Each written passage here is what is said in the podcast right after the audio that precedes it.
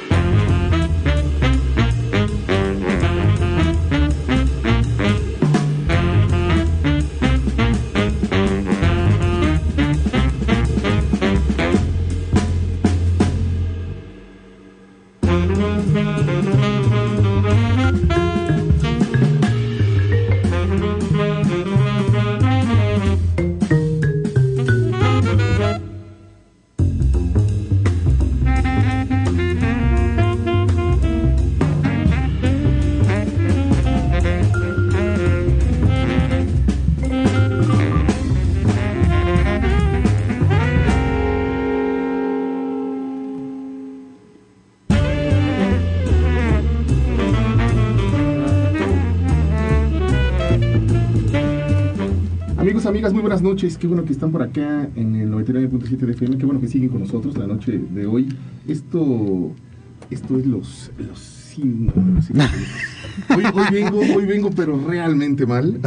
Hoy es eh, Los Heraldos Negros, como todos los lunes a las 8 de la noche. Eh, Ever, Andrea, ¿cómo están? Hola, ¿qué tal? Buenas noches y bienvenidos a estos Heraldos Negros, donde vamos a hablar un poquito de cosas de literatura, cultura y demás, chismes literarios y cosas Chisme. sabrosas. ¿Cómo porque el chisme es lo que le da sentido a mi vida. Y hay que, hay que dar, empezar con un muy buen chisme y es el cumpleaños número Ah, sí. de Alonso Guzmán el Muchas fin gracias. de semana. Muchas gracias. Y obviamente, pues te mandamos, te damos los abrazos, después hacemos las espumosas Claro. Y evidentemente, pues parte del equipo de los Heraldos te, te felicitamos. Uno de los Gracias, escritores más acá rifados, Ah, gracias, intensos y, y con una, pues con una escuela de, de redacción, de escritura, ¿no? Y de todo lo demás. No, pues bueno, parte de eso, eh, bueno, a veces la vida es chida y te ponen con gente chida. Y bueno, Andrés es una de ellas, Alejandro es una de ellas, que nos hemos topado. La literatura nos ha juntado en algún momento. Y hoy platicaremos con, con un proyecto que, que hemos leído, que leímos en alguna- algunas partes en, en- en- en el taller. Ya nos platicará la autora. Estaremos hablando con Alejandra eh, Goto, que está en Herzegovina, ¿no? En Bosnia. Entonces está chévere desde allá, qué chido. Hasta decirlo es chido. Ahora, Igual, imagínense estar allá. Sí. Igual si quieren hacerle algunas preguntas a la autora, vayan a ser Claro, participando. claro, Pueden claro. este hacerlo vía WhatsApp al 7226 49 72 47. Así es, entonces estos heraldos negros del día de hoy, esta alquimia nocturna de la palabra, ay, eh, gira en torno a la novela Isadora o El amor absoluto de Alejandra Gotó, una escritora de aquí del Valle de Toluca, es una, Es de la Ciudad de México. es de la Ciudad de México, Sí, pero sí. lo estuvieron Ah. trabajando acá, ¿no? Eh, ajá, por, por- bueno, en, En online. En online, online. Online. Ajá, Bueno, lo estuvieron eh, trabajando en grafógrafos, ahí sí no hay error. Ajá, Sí. sí, sí, sí. en el taller de eh, escritura narrativa de grafógrafos, que es Alonso Guzmán, el, eh, iba a decir director, pero pues el Del coordinador, ¿no? Coordinador, coordinador. sí, coordinador o algo así. Ahí está. Ese que no quiere echarse. De- o sea, Sí. a- recibe los apapachos, ponte las flores, es tu cumpleaños. Y, y, pues bueno, le agradecemos a toda la audiencia que esté poniéndole a esta estación universitaria en el 99.7 de la frecuencia modulada. Les agradecemos que nos vayan a acompañar esta hora. Si nos están escuchando en el podcast, sea el momento del día que, que estén escuchando este programa, pues pónganse su cafecito, disfruten de lo que les recomendamos, de las capsulitas, de las entrevistas y también de la musiquita que acá nuestro buen Kike DJ nos ayuda a poner. ¿No? Ya se puso los lentecitos así como en modo, De ñoño, DJ, en modo DJ. ñoño. y pues nada, bienvenidos a estos, a estos heraldos negros. Así es, también por ahí eh, Murakami, ¿no? Es la noticia de la semana pasada. Y Al fin. Al fin, al Al fin, preparando y abonando el camino para el Nobel, ¿no? Ojalá, Ajá. ya está grandecito. Ya está Se va a grandecito. poner, se va a poner el bueno. Ajá, ajá. Y bueno, también por ahí eh, David Toscana se llama este quinto premio de novela Mario Vargas Llosa. Por ahí apretadísimo, eh, eh, Cristina Rivera Garza, con este artefacto ¿no? que, que presenta también, eh, se me fue el nombre de Cenizas en la Boca, de la autora de Cenizas en la Boca. De Brenda Ah, Navarro. De Brenda Navarro, que a mí me dio muchísimo gusto que estuviera, que fuera parte de las finalistas.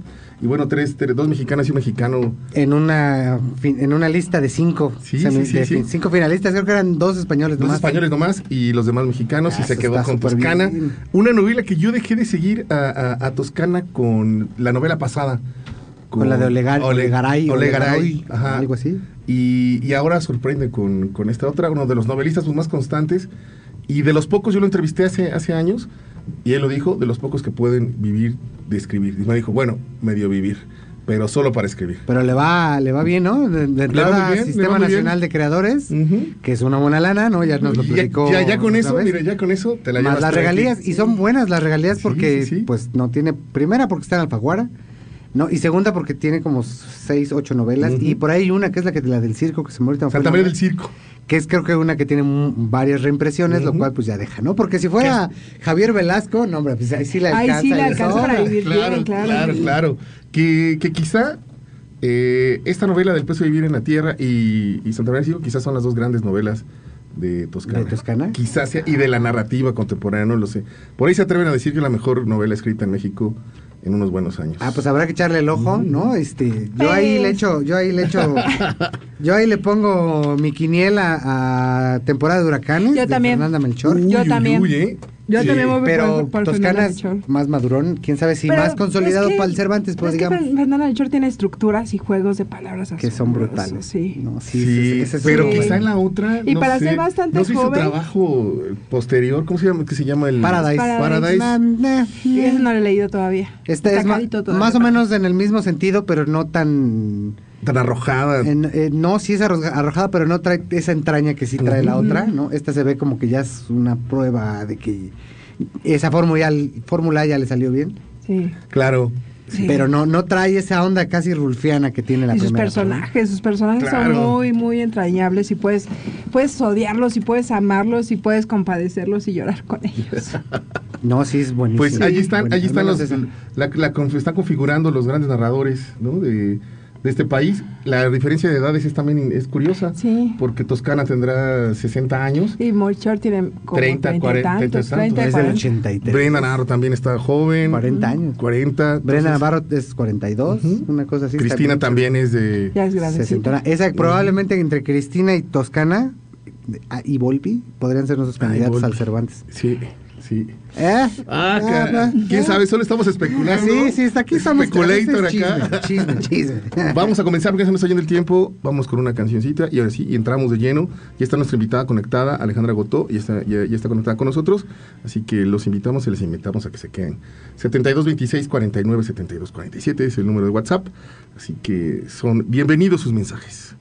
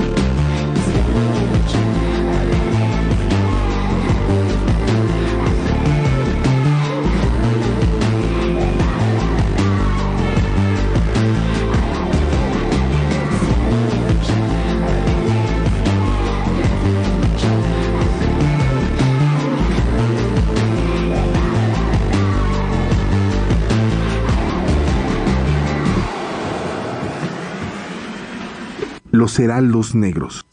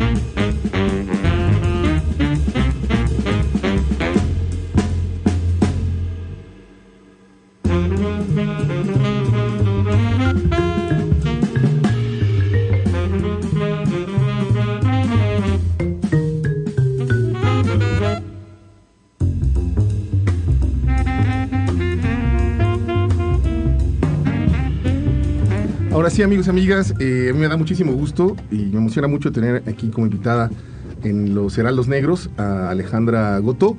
Ella es maestra en antropología social y también por ahí eh, tiene estudios de literatura inglesa y claro, es escritora. Y Ale, ¿cómo estás? Hola, hola, Alo. Muy bien. Muchas gracias por la invitación. Hola a todos, lectores. Hola. Hola, hola. Oye, que andas lejos de, de las fronteras mexicanas. Te agradecemos mucho pues haberte desvelado, ¿no? Sí, son las 4 de la mañana, entonces pensé en desvelarme, pero estaba muy cansada, entonces dormí tres horas. Oye, no, pues te, te mandamos un, un agradecimiento fuerte y, y una gran bienvenida para que eh, pues el- la primavera ya en, en Bosnia este, nos permita que el calorcito te despierte un poco más y podamos platicar no solo de Isadora o el amor absoluto, sino de también tus colaboraciones, por ejemplo, ahí en algunos otros lados. Ahí te, tengo, eh, veo que te, te entrevistaron en Dubrovnik Times y eso pues da mucho gusto para que todos los eh, que tenemos el afán de escribir y todo esto, pues veamos que hay posibilidades de hacernos un poquito más allá del el charco de Texcoco. Exacto, Texcoco. Oli, a- a- Ali, yo, yo quiero empezar, pues, que nos platiques eh, este universo que has creado, porque eh, es- vamos a hablar de una novela que ya, que este, ya la leímos los tres, pero antes hay otra novela. Estos son personajes que has seguido durante un buen rato. Platícanos un poco de qué onda con esto, con, con este universo que, que estás creando. Pues sí, eh, la primera novela fue Ruptura y estaban los personajes de los que hablamos la otra vez. Eh, ya sabes, em, Amanda, Alberto, Iván. Eh, y justo ahora son otros tres personajes. Es Josué, Isadora y Josué. No, espera. Pablo. Pablo. Sí, yo sé mis Pablo, personajes. Exacto, exacto. Eh, la idea es retratar las relaciones interpersonales más tirándole a románticas. No usaría la palabra románticas, pero vamos a usarla por el momento para entender un poco. eh, que se están, están sucediendo justo ahora, en 2000 a 2000, no sé, supongo que va a ser algo así como hasta los 50. Eh, creo que va a ser un poco especulativa, ficción especulativa, en el que los problemas no son los problemas de antes, no tenemos problemas de guerra, no tenemos problemas de hambruna, o por lo menos no en todos los escenarios, no en los escenarios donde está sucediendo la novela. Sin embargo, nuestros personajes van a tener problemas de este siglo. Y, y creo que quiero retratar el espíritu de esta época. Ya sé que suena súper ambicioso, ya lo sé, pero quiero, quiero retratar qué pasa ahora cuando vivimos en un mundo globalizado, qué pasa ahora cuando tenemos muchas conexiones y a veces el paso, el ritmo de vida es diferente y el ritmo de enamoramiento o el ritmo de establecer una relación con otro, una relación tú y yo pareja, tú y yo eh, novios, tú y yo ponen el título que quieras, esposos, ¿cómo se relaciona a eso? Bueno, es que, bueno, no sé. Bueno, A a, mí me quedó, eh, me dejó totalmente sorprendida. Creo que parte del texto no transcurre de cierta forma en un espacio físico. Es, es Eso eso, es- eso. es- creo que son pequeños momentos que se van, este... Creo que una de las co- cosas positivas de la novela es que, es- que se puede leer muy rápido, ¿no? Es muy ágil, tiene una, una lectura muy ágil, son pequeños capítulos que son, yo lo veo como ciertas estampas, estampas de la interioridad de los personajes. Algo que, no sé, yo odié y amé a Isadora, pero más- Ah, ¿verdad? fue, fue ¿verdad? más, fue más como, como, como- fue un, algo otra cosa positiva de la novela es que los personajes hasta cierto punto se vuelven entrañables y crean cierta empatía en el lector, ¿no? Por eso pueden causarte odio o este o darle querer darles un zape y decirle amigo date cuenta, ¿no? Sí, de cierta forma así se comportan los personajes y los veo como, como esta especie de pequeñas este, estampitas de, de- de la- del, del yo en el interiorizado y incluso va, cambiando en algunas ocasiones con distintas voces, ¿no? Y este algo que noté desde antes que lo mencionabas es la relación que tienes con este, ¿cómo se llama el de la insoportable levedad del ser? Kundera. con Kundera. Y sobre todo me, me, me hiciste recordar mucho a, a este perro Carerín, el perro de esta Teresa y... ¿Cómo se Oh, llama? tiene razón, tiene razón. Eh, ¿Cómo se llama? Teresa, que es la fotógrafa. Ajá, Teresa. No, la Teresa. ha- había dos. Una que era la leve. La- La, leve y la otra que era la pesada. ¿Cuál era? Sabina era la, Sabina la era una. leve y Teresa era la pesada. Es que una era como la formal y la otra la amante. No, pero no recuerdo cuál La era cuál. capilla, dicen por acá. Ajá. Y este, bueno, tenían estos dos personajes, un perro. Y eh, esa, esa forma en la que introduce esta Alejandra un perro de forma similar, pero aquí hay una enorme diferencia, ¿no? En la insoportable levedad es este perro que funciona como un perrijo de esta pareja. Y en este caso, el perro para Josué es un sustituto Claro. para lograr este ir en contra de esa soledad. Entonces, mi pregunta aquí es, eh, es muy, creo que es muy, muy evidente eh, la influencia que tienes de, de Kundera y de, no, no recuerdo quién más logré ver, pero ¿qué, qué significó Kundera para ti?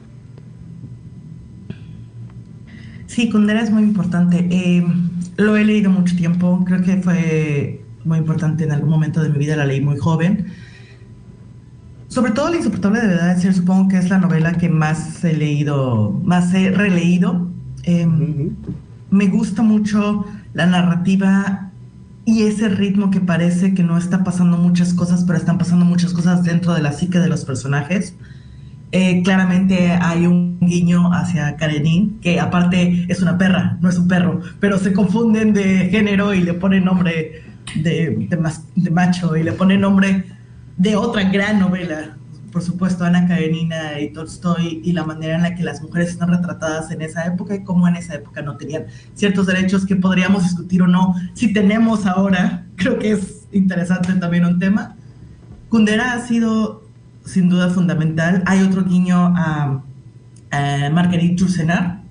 Su, entrada, su eh, epígrafe es de Marguerite Yourcenar. Así Y, es. y justo cuando empezaban, dime, dime. No, no, no. ahorita la, la siguiente pregunta.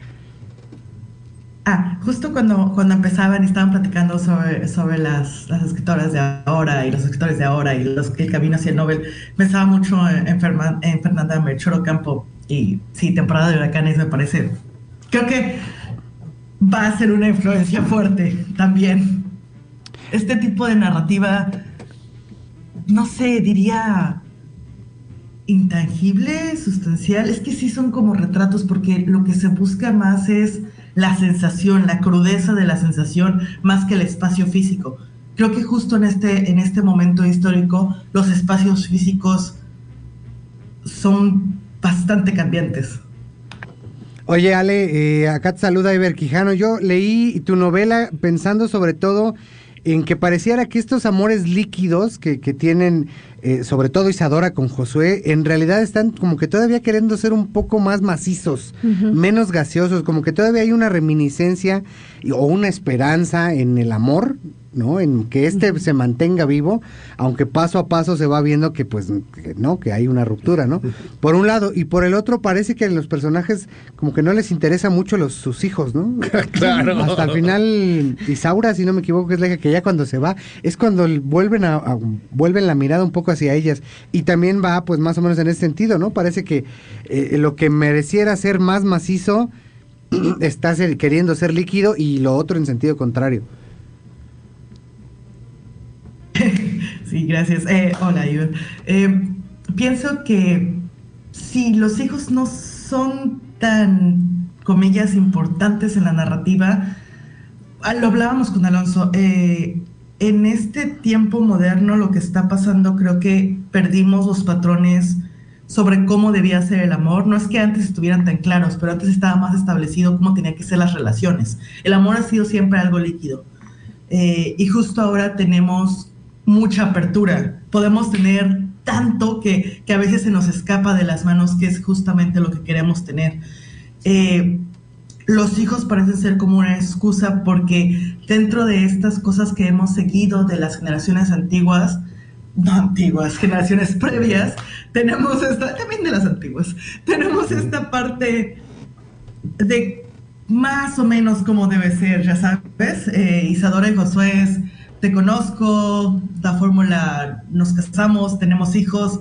Y, en qué momento la pareja se sienta y, reflexiona, primero como persona, como Isadora, como, como José, oye, ¿qué quiero? Y luego como pareja, ¿qué es lo que queremos juntos? Eh, creo que tanto en ruptura como, como en Isadora vemos parejas que no se toman ese tiempo para sentarse y reflexionar que creo que es algo importante y creo que también es algo que falta. Y, falta, bueno, en, la ficción, y si nos sentamos y damos una mirada quizá alrededor de nosotros, quizá no sea tan ambicioso también ver eso. Ale, eh, Ale estamos platicando con Alejandra Gotó eh, de su más reciente novela. Vamos a ir un corte y regresamos. Bueno, vamos a ir a una cápsula por ahí. Eh, Omar Lua. Omar Lua. Sobre Concha Urquiza. Espero que sí. Ahí en cápsulas debe estar. Y Mientras les recordamos al público que estamos ahí al a la audiencia, perdón, al 7226 49 72 47 y pues ahí está este, la forma en la que se pueden comunicar con nosotros. Estamos platicando con Alejandra Gotó, que está conectada a las 4 de la mañana para platicar con nosotros acá en Toluca desde Bosnia. Es un el nombre de una ciudad que, yo no sé pronunciar. Alejandro, este, Andrea, que así ha andado por allá. es este, Mostar. Ok. Vamos a escuchar la cápsula y regresamos. Bárbaros Atilas. Pastor enamorado de Concha Urquiza. En el entorno actual sitiado por el asfalto, los edificios e infinitas telarañas de cableado, es difícil encontrar un oasis que nos redima de la prisa y el automatismo cotidiano. Como siempre, la literatura constituye una vía alterna hacia lugares insospechados, pero más aún existe un tipo de poesía que nos aleja por completo de la estridente ciudad, llevándonos a parajes edénicos. Se trata de la poesía bucólica. El poeta latino Virgilio fue el encargado de llevarnos a ese lugar ideal. Sin embargo, distintos autores han sentido la necesidad de regresar al paraíso perdido. Tal es el caso de la escritora mexicana Concha Urquiza. En 1939 escribió el texto Pastor enamorado, un soneto al más puro estilo de las bucólicas. En él se canta la osadía de un pastor que acude al llamado de una oveja herida para llevarla en brazos curarla y redimirla con una fuente de inagotable amor. Dice el poema, Pastor enamorado, cuyos brazos manchó de sangre la ovejuela herida, cuya flauta en cantares encendida la llamó por zarzales y eriazos, que persiguiendo misteriosos trazos descendiste a su lóbrega guarida y al secreto lugar de tu manida la condujiste en apretados brazos que con beso de paz la retuviste y en dulce soledad la alimentaste y con cíngulo estrecho la ceñiste. No devuelvas el robo que robaste, guarda el amor que con amor venciste y el corazón que con dolor ganaste. De esta forma se consagra el amor genuino que solo florece en los valles bajo la mirada cómplice de Pan. Además, se hacen presentes los ecos de la poesía mística con la herida del alma que condena también al corazón a emprender la búsqueda incesante del ser amado. Desde el viento editorial, Toluca, Lua Betancourt. Bárbaros Atilas. Los heraldos negros.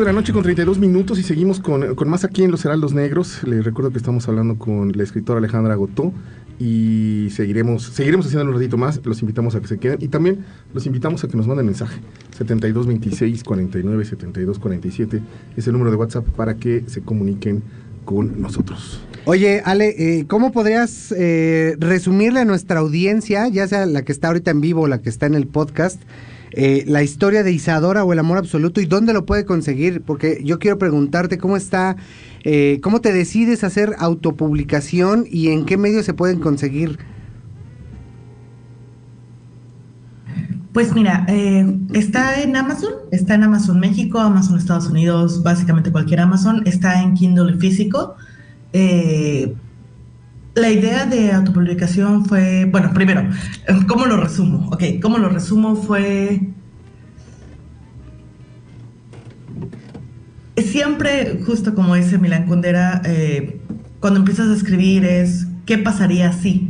¿Qué pasaría si estoy con esta persona y me quedo con esta persona? ¿Qué pasaría si de pronto eh, esos planes que haces cuando empiezas a salir con alguien y sí, vamos a estar juntos y vamos a tener hijos, todos esos planes que seguro han tenido con alguien cuando están como en las primeras semanas, ¿qué pasaría si esos planes pasan? Eh, ¿Qué pasaría si de pronto todos el enamoramiento y todo el momento donde dices, no, es que seguro esta sí es la relación buena, este sí es el bueno? Es un poco aventurar, eh, es eso. Y Isadora y Josué es, una pareja que se conoce bastante joven y decide, bueno, no decide, y se quedan juntos, porque decidir es un verbo fuerte para ese verbo, para ese libro. Eh, se quedan juntos, van explorando la vida, y en ese explorar la vida se dan cuenta de que no son tan compatibles como creían, pero llega un punto donde ha sacrificado tanto para tener lo que tienes que quizá no quieres dejarlo. Y entonces es, un desgarre en en qué momento sé que he dado suficiente, en qué momento sé que no he dado suficiente, todavía puedo dar más. Este matrimonio no está funcionando porque yo no estoy poniendo de mi parte, este matrimonio no está funcionando porque no va a funcionar, los matrimonios no funcionan, ¿qué pasa? Todas esas preguntas se las hacen eh, los protagonistas. Es un poco esa exploración. Y, y bueno, sobre la autopublicación, eh, esta novela tuvo mm, la oferta de ser publicada en, en, varias editoriales. En algún momento acepté y luego me retracté y cosas así, porque quería, y, desde la primera novela, tener difusión mucho más allá de México. La primera novela se publicó en España, entonces eh, me, me gusta mucho Ediciones Oblicuas, me gusta mucho cómo trabajan. Eh, agradezco mucho a Alberto Trinidad. Sin embargo, uno de mis problemas fue que no tuvo difusión en México. Y entonces eh, en ese momento para mí no era posible ir a España y viajar y hacer presentaciones y cosas así, entonces pienso que no tuvo la difusión que podría haber tenido y el impacto que pudo haber tenido. Eh, por eso quería que la novela estuviera disponible del mundo. También desde hace un tiempo he estado viajando y he ido conectando con personas, he ido hecho amistades y, y a veces me dicen, oye, ¿cómo consigo lo que escribiste? Y yo decía, ah, bueno, está en España, pero hay algunos ejemplares en México. Pero, entonces era muy complicado para eso y necesito que tenga difusión eh, en el mundo. Ahorita hay algunas, algunas novelas de Isadora, hay varias en Croacia, estuve un tiempo ahí, hay algunas en Suiza, mis amigos de Argentina ya tienen, en Perú. Eh, es, es, es algo que necesitaba, necesitaba para mí una difusión más amplia y también pienso que aunque quizá todavía no quiero aceptarlo completamente, los medios de comunicación y los medios de publicación han cambiado mucho, entonces no necesariamente la autopublicación tiene la misma connotación que tenía hace, no sé, 10, 15, 20, 40 años.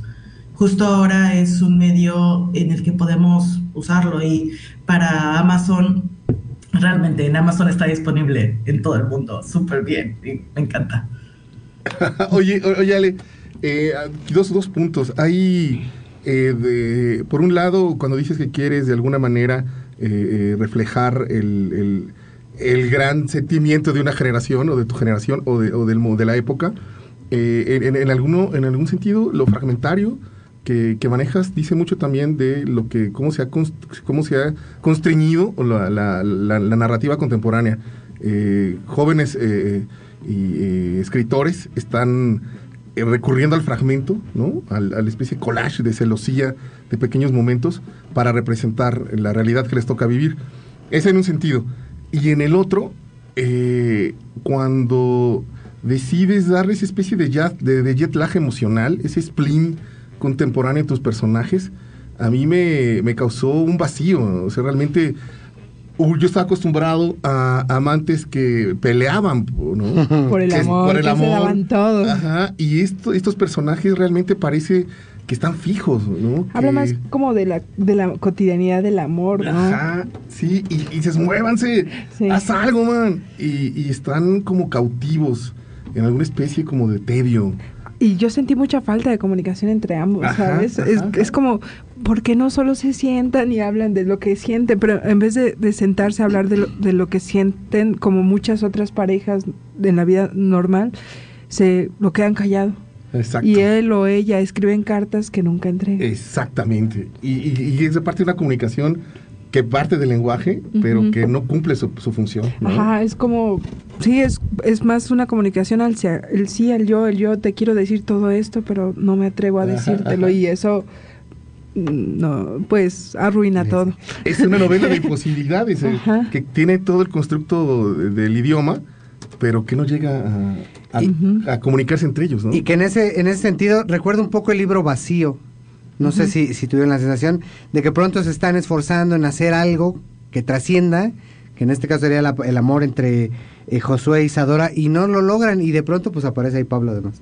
Claro, uh, para echarle... Oye, uno, Pablo. uno pensaría que movería, ¿no? También eh, cierto, le da cierto dinamismo. Los personajes incluso pertenecen nada más a un espacio. Ajá, y ese triángulo, por ejemplo, a mí me recordó mucho el triángulo de este El Eterno Marido de Dostoyevsky donde igual están estos dos vatos, está la morra y al final se vuelven como una relación muy rara. Llega un punto en, la novela donde está esta Isadora pensando en su muerte, ¿no? Y le dice a Josué, Josué, qué pex, este, si me muero vas a cuidar a las niñas, no, sí, sí, sí, las voy a cuidar. Y en algún punto le dice, oye, ¿y vas a cuidar a Pablo también? Sí, ah, caray, qué open mind, ¿no? Oye, eh, eh, Ale, me encantaría saber tu experiencia con otros lectores fuera de este país. Digo, al final, también tu interés es, mostrar en otros públicos cómo, cómo ha sido la, eh, recepción. Yo, a mí me interesaron como nos han interesado estos ciertos puntos.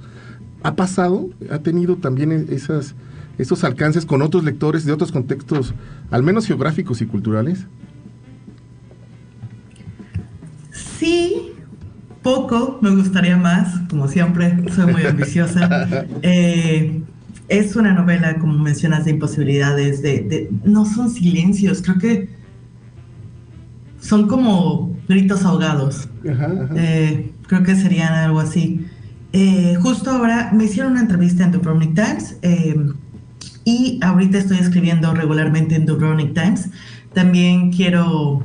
Se escribe más artículos sobre Croacia y sobre la cultura y sobre la, la, comida, sobre el idioma, sobre mí aprendiendo croata, que es muy divertido, es muy difícil. Tiene ocho casos, ocho casos eh, gramaticales, eso es una locura. Eh, el, el, año pasado, bueno, no, el, el, el, año pasado que estuvimos trabajando mucho, mucho en grafógrafos en el taller, muchas gracias Alonso por todo ese trabajo, muchas gracias Andrea. Eh, estuve publicando mucho en, muchos lados, eh, publiqué en mm, mm, mm, Colombia, Guatemala, en Perú se publicó este año un cuento que es muy importante para mí, eh, tú ya lo leíste, Alo, el de Lili ese cuento, todos los lectores que están en Perú, si pueden ir a buscarlo, eh, lo tiene la editorial El Gato Descalzo. Ah, qué chido. Sí, se publicó, es, es sobre cuentos de amor y pandemia. Eh, creo que también, bueno, el año pasado fue los cuentos sobre, sobre las tortugas, Huellas sobre la arena. Ese se publicó también en Colombia, se publicó con grafógrafos. Durante un tiempo estuvimos publicando también en en Portal, en el periódico Portal. Y me gusta mucho escribir, siempre me ha gustado escribir. Creo que para todos que les gusta, solo háganlo. O sea, si se va a vivir o no de esto. Y si vamos a vivir de qué. Em, sí, no sé. Estas imposibilidades. El, eterno marido, Andrea, no lo conozco, tengo que ir a buscarlo. de hecho, me gusta mucho platicar contigo porque siempre que platico contigo me llevo como una lista de lecturas enormes. Entonces, me gusta, me gusta. Oye, Ale, y por ahí salió Murakami, digo, eh, estábamos también hablando ya, eh, la influencia, ¿cómo ves? Murakami le dan, le dan, le dan este premio. ¿Tus personajes son murakamianos? Ajá, Al menos en el silencio sí, ¿no? no sé, no lo sé. Yo siento que más que silencio son respiros. Incluso a la mitad de la novela casi dice, respira. Son como respiros. Y no sé, son otro tipo de silencios. ¿Estamos ante una nueva, un cambio de paradigma de, las relaciones amorosas? Yo creo que este tipo, bueno, en, en, la lectura que yo le di, creo que este tipo de, este, de relaciones siempre se han dado.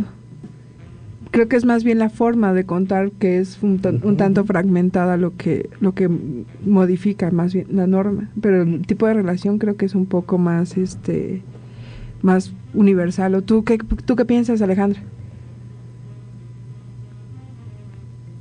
Sí, estoy de acuerdo. Creo que este tipo de relaciones siempre se han dado. Sin embargo, la manera en la que se presentan en la novela, sí, la narrativa y, y, las preguntas que se hacen, creo que no sucedían en todos los tiempos y lugares. Eh, también Isadora tiene mucho esta, esta pregunta. En este tiempo y en este lugar, ¿vas a cuidar de Pablo? En este tiempo y en este lugar, ¿y si me muero? ¿Sabes? Eh, creo que son muchas preguntas a veces un tanto ociosas que se pueden hacer en una época donde no tenemos guerra, no nos están bombardeando, no, no en todos lados, sé que en muchos lados del mundo pasa, estoy consciente de, de los problemas que siguen sucediendo, sin embargo, en, en, en el siglo XXI hay una separación bastante amplia y radical entre situaciones de mucho peligro, situaciones de mucho riesgo, situaciones de mucho goce y, riqueza. Y esto, y en el, en medio, ¿qué pasa en medio? ¿Qué pasa en medio con, con las psiques de las personas? ¿Qué pasa en medio con las relaciones? Esta literatura fragmentada y, sobre Murakami, no sé si podrían ser murakamianos, no, no, no lo sé. Murakami me gusta mucho, me gusta mucho la literatura japonesa. Creo que Murakami es, es, es bastante famoso y es el más famoso de los, de los escritores contemporáneos eh, japoneses. A mí me gusta un poco más Banana Yoshimoto, la recomiendo mucho. Su, libro, el que más me gusta es San Rita, sin embargo, Kitchen, y hay bastantes de ella. Eh, creo que, creo que mi forma de escribir también tiene mucho que ver con la forma de escribir japonesa, en la que lo que sucede y el heroísmo es un heroísmo distinto. No es un heroísmo, como decías, en el que los personajes van a dar todo por el amor. No es cumbres borrascosas. No es Claro. diciendo, No se consume, "Aún ¿no?" siendo fantasma, voy a regresar contigo. Claro. No, es, es un amor que sí pelea. Creo que, creo que Josué, Isadora, Pablo pelean, pero pelean a su manera. Claro, claro. Y justo, justo, eh, justo creo que es importante poner atención en el epígrafe de Marguerite Yourcenar. ¿Qué pasa con un hombre cansado, sucio, que llega después de mucho tiempo y abre las manos? Tiene algo ahí. ¿Qué es ese viaje y esa vida? Y esta vida en la que podrían parecer problemas de primer mundo de Josué e Isadora. Porque tienen una casa enorme, Ajá. tienen el perro, tienen las niñas. Y, o sea, y parece que las niñas, sí, son seres etéreos y muy idílicos, ¿sabes? O sea, son como, ay, ahí están las niñas y, y las cuida alguien. Sabemos un poco por el contexto que se va desarrollando la novela que Isadora y Josué tienen una vida tranquila en el sentido económico. Entonces los problemas son de otra índole. Claro. Oye, Alejandra, ¿por qué cambiaste de título al final? Pero No, platica- platícale a es- nuestro público Sí. qué. Ajá. Digo, platícanos, el chisme plati- primero, platícanos Alonso. cómo se llamaba y platícanos por qué tomaste la decisión así en la, en la final del proceso. Sí, justo al final. Eh, la novela originalmente se llamaba Te querré. Te querré por dos cosas. Uno, porque es un verbo no real, no, no, no fomentado en algo. No es te quiero, no es te, Te quise. te quería en el pasado. Es te querré, es una promesa a. Es, es Isadora y Josué diciéndose todo el tiempo vamos a, ¿sabes? Ni siquiera es un futuro, un futuro más tradicional en el español, es un futuro más parecido al francés. vamos a hacer esto, vamos a lograrlo. Eh, cuando estábamos trabajando, Alonso, tú me comentaste que el título no te convencía y, y yo traté de defenderlo y lo defendí y me convencí a mí misma, pero luego no estaba tan segura. Y claramente, como siempre, lo que me dices se queda y resuena y lo voy masticando y lo voy pensando no estaba tan segura, pero igual me gustaba. También se llama Te querré porque es, era alusión a una novela que se llama Mira si yo te querré, de Luis Leante. Eh, Que se ganó un que premio, ¿no? Ganó, ganó el premio Alfaguara hace unos años. Que es ot- otra novela de relaciones humanas y de un amor no terminado, de un amor no consolidado, de una promesa. Y al final decidí cambiarlo porque ya estaba en las últimas partes, ya haciéndolo en el formato para Amazon, ya haciéndolo las últimas revisiones y de pronto dije, es que necesita un título más fuerte. Eh, el nombre del- de la protagonista es un nombre fuerte, siempre me han gustado nombres de más de dos sílabas. Em, y pensaba en, en el amor, no es un amor eterno, no es un amor fantástico, no es un amor ficcional, es un amor que sucede, pero es un amor que, que como mencionan, o sea, los personajes te envuelven y sientes empatía con ellos y a la vez te ahogan. Sí. A la vez quieres tomar un respiro, dices, necesito que hagan algo, que salgan de esa pasividad. O sea, siéntense y platiquen, ya, por favor, vayan a terapia, hagan algo. Es, Sí, es un, tómense es- un trago. es un- Ajá, es por favor, muévanse.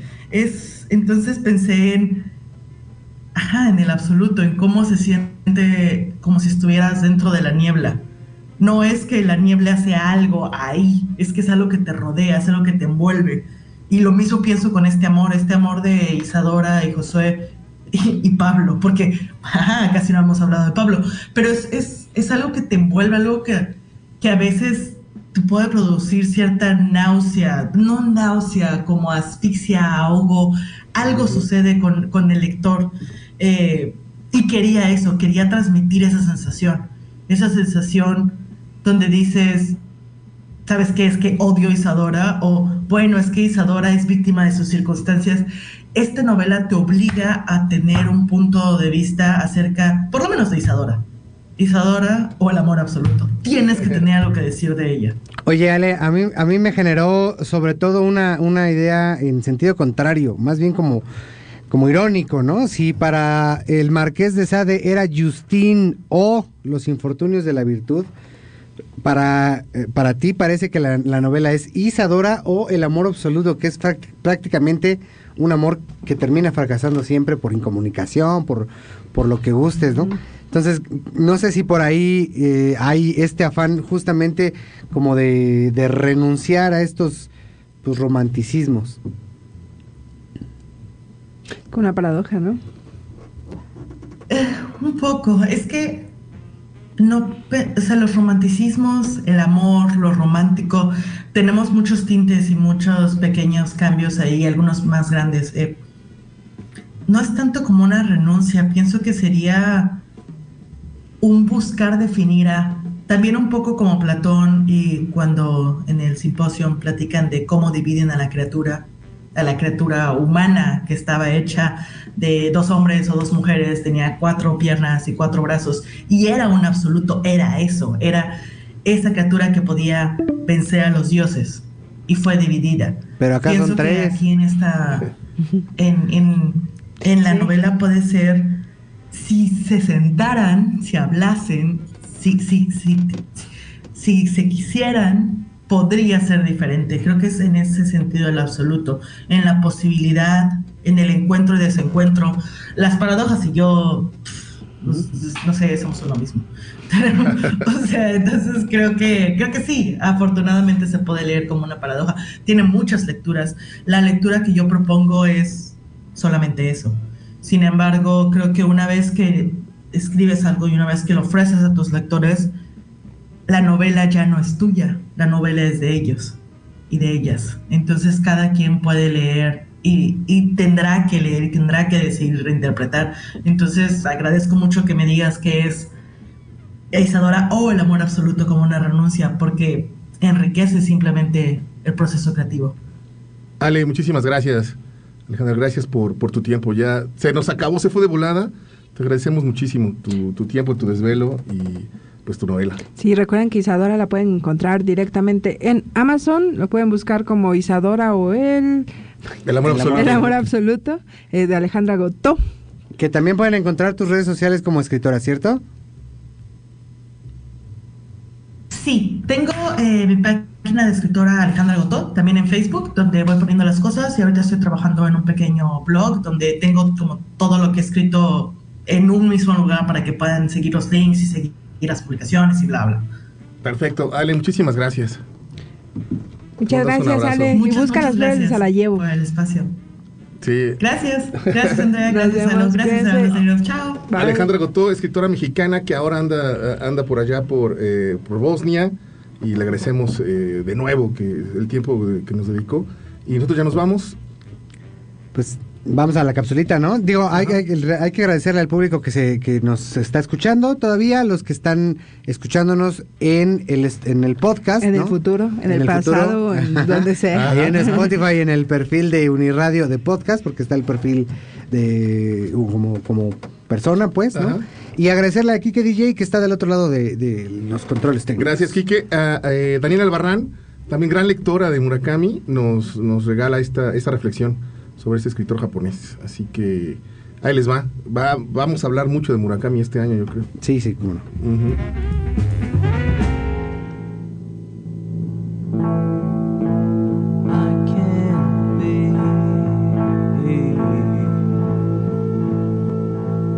A propósito del reciente galardón Princesa de Asturias otorgado al escritor japonés Haruki Murakami, me gustaría compartir con ustedes algunas reflexiones que he hecho sobre su obra. Por ejemplo, que él es el eterno candidato al Nobel y nunca lo ha ganado porque hay una constante denostación de su obra por parte de la crítica literaria. Entonces, me surge la siguiente pregunta. ¿Por qué hay tanto rechazo hacia un escritor cuyas obras son de las más vendidas en el mundo? Y creo que en la pregunta ya tenemos la respuesta. Porque pareciera que cuanto más famoso y exitoso se vuelve un escritor, más odio recibe por parte de la academia. Un ejemplo similar a este fenómeno es el caso de Stephen King. Parece ser que mientras más secreto y enigmático sea un escritor, más respeto recibe, e incluso, cuanto menos ventas tenga, más reconocimiento intelectual obtiene. Soy consciente de que Murakami es considerado un escritor mainstream con comillas, sin embargo, su obra tiene una característica que es probable yo me la haya inventado y que llamo Feeling Blue, y que además considero que esta es una de las contribuciones estilísticas que, que le ha dejado a la literatura japonesa. Llevo varios años sumergida en el estudio de esta literatura, aunque debo aclarar que lo hago como una pasión personal y no desde el ámbito académico. A lo largo de mis lecturas, la mayoría de las novelas me evocan un sentimiento de feeling blue, una melancolía que no es negativa, sino más bien una nostalgia que se relaciona con las cosas hermosas que he experimentado en la vida y que ya no están, pero que perduran en mi memoria. En la mayoría de las novelas que he leído de esta parte del mundo encuentro características atmosféricas muy similares. Creo que uno de los aciertos de la literatura japonesa radica precisamente en su capacidad para construir atmósferas únicas y considero que este es uno de los legados que Murakami ha dejado en la literatura nipona. Por otro lado, la crítica literaria ha mencionado que el escritor tiene tintes profundamente occidentales, una idea con la que yo difiero completamente. Si bien es cierto que en algunas ocasiones sus personajes beben cerveza o comen hamburguesa, considero que la construcción profunda de sus personajes es una manifestación inequívoca de la cultura japonesa. Además, sus personajes nos presentan una forma de ver la vida muy distinta al de, de Occidente, ya que buscan un sentido humano más allá del capitalismo que caracteriza a esta parte del mundo. Por otro lado, me gustaría destacar que también hay un profundo simbolismo en su obra. Por ejemplo, en Crónica del pájaro que le da cuerda al mundo, podemos encontrar numerosos símbolos, como el gato o la desaparición de Kumiko, que representa una desaparición física de la presencia femenina, que ya es un leitmotiv en la obra del autor. U otro ejemplo, la presencia recurrente de la luna en UQ84, por mencionar un par de ejemplos. Quisiera destacar algo que he encontrado también en la obra de Murakami, específicamente en dos de sus libros, Crónica del pájaro que le da cuerda al mundo y El sur de la frontera al oeste del sol. En ambos libros sus narradores son hijos únicos. Puede parecer un detalle insignificante, pero como yo soy hija única, no conozco a ningún otro escritor que aborde este tema y que hable sobre cómo ser hijo único te define de cierta manera frente al mundo. Por ejemplo, el protagonista de Al sur de la frontera, al oeste del sol, expresa, yo no tenía hermanos. Durante toda mi infancia odié la expresión hijo único. Cada vez que la oía era consciente de que me faltaba algo. Que los hijos únicos son niños consentidos por sus padres, enfermizos y egoístas, era una convicción profundamente arraigada en el mundo en que crecí. Por último, me gustaría mencionar otra característica destacada de la obra del escritor japonés. Y es que él se atreve a escribir novelas verdaderamente largas, como las ya mencionadas 1Q84 y Crónica del pájaro. Considero que la literatura contemporánea a menudo le tiene miedo a formatos extensos y que él escriba de esta manera es un acierto. Si bien la primera novela es más fácil de leer y digerir, la segunda es una novela surrealista en la que parece que nada de lo que sucede tiene sentido. Y creo que esa es la apuesta y propuesta de la globalidad de su literatura. Nada tiene que tener sentido, y en el caos hay belleza y en la tristeza también.